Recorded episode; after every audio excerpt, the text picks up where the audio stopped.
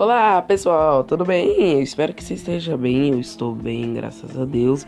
E esse aqui é o Palavra Cast. Espero que vocês gostem do Palavra Cast. Vamos falar palavras do dia, coisas emotivas. E eu espero que esse projeto dê certo. Bom, hoje eu vou dar uma palavra do dia para você, vai ser bem curta, em breve terá novidades. Mas nosso Deus é o Deus de amor, de paz, de justiça, de alegria Todas essas coisas vêm de Deus e você as pode receber. Deus gosta de abençoar seus filhos quando você ama e segue Jesus. Você pode receber as bênçãos diretamente de Deus.